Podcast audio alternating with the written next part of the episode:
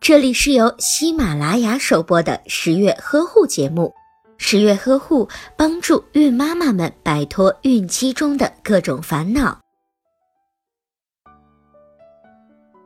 产后妈妈通常会在月子里加强营养，但是因为体质不同，饮食调理的重点也会不同。产后妈妈的体质通常分为热性体质、寒性体质以及中性体质三种。热性体质的表现为脸色或者是唇色比较红，怕热喜凉，手心较热，口干舌燥，起伏心燥，失眠、便秘、尿液较黄等情况。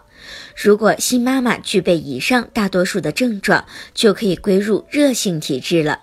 热性体质的妈妈饮食调理的原则为：一、饮食清淡多汁，清淡多汁的食物容易消化吸收，不会积存在体内加重热气。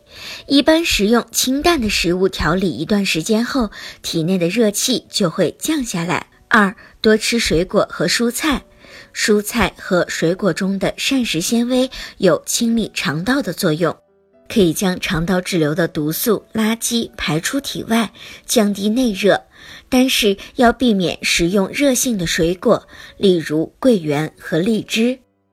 如果您在备孕、怀孕到分娩的过程中遇到任何问题，欢迎通过十月呵护微信公众账号告诉我们，这里会有三甲医院妇产科医生为您解答。十月呵护，期待与您下期见面。